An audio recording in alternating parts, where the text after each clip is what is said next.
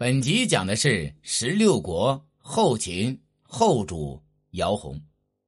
对于后秦末代皇帝姚泓，我们可以用一首打油诗来描述其一生：仁义柔弱做皇帝，兄弟纷争各自立，晋军压境无力抵，被斩十年方三十。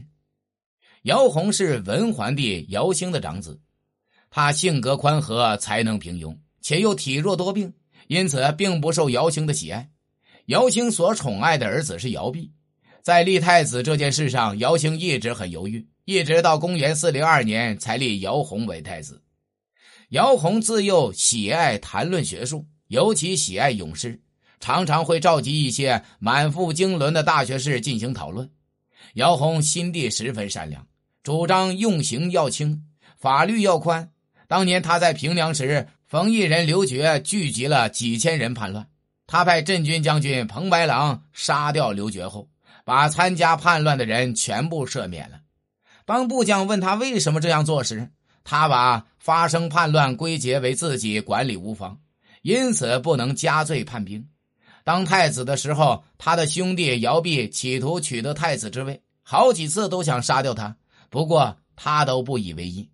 当他的父亲。把想叛乱的姚弼抓起来时，他居然还劝谏父亲放了姚弼。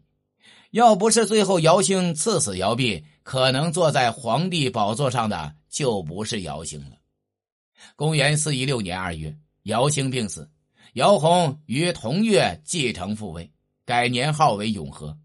姚泓是一个典型的人君，但是过分的宽仁给他带来的无法挽留的后果，后秦最终。在他的手上亡国，即位之后，姚泓的日子是十分不好过。先是羌族向他示威，接着帝王杨胜也起兵攻取岐山，挑战后秦政权。正当他派兵去讨伐杨胜时，赫连勃勃又派兵攻秦，很快就攻取了上邽、阴密、安定、雍城等地。姚泓好不容易把赫连勃勃打退，不想又杀出一强敌。东晋的刘裕又率兵攻伐后秦，把西丘、项城、沧源、营口等地占领。镇守洛阳的官兵见刘裕来势汹汹，自己是无法抵抗的，马上派人向长安求救。姚泓派出岳骑校尉严生带领三千骑兵先行支援，接着又派出一万骑兵由姚义南火速率领增援洛阳，再派征东将军驻军陕籍，以声援洛阳。但是由于洛阳城暗通敌军，刘裕率兵长驱直入，很快就攻陷了洛阳。而此时镇守蒲坂的姚毅突然举兵称帝，反叛姚泓。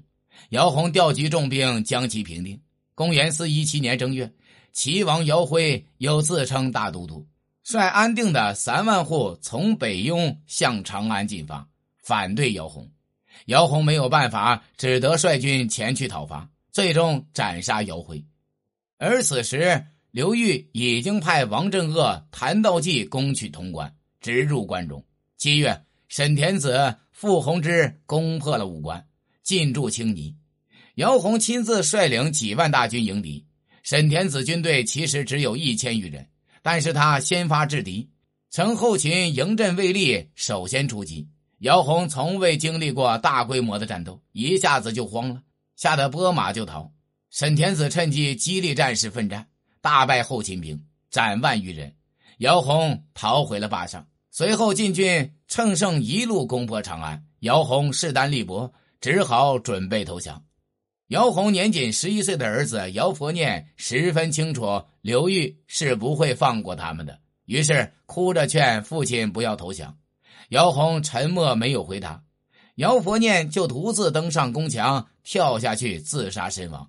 之后，姚泓率其数人至王镇恶大营投降，他的堂弟姚赞也率领一百余人投降。后来，正如姚佛念所预测，刘裕将后秦王室全部处决，仅留姚泓押往建康，最后也斩杀于闹市。自此，后秦灭亡。本集已经讲完，下集讲的是十六国。西秦，宣烈王，起服国人。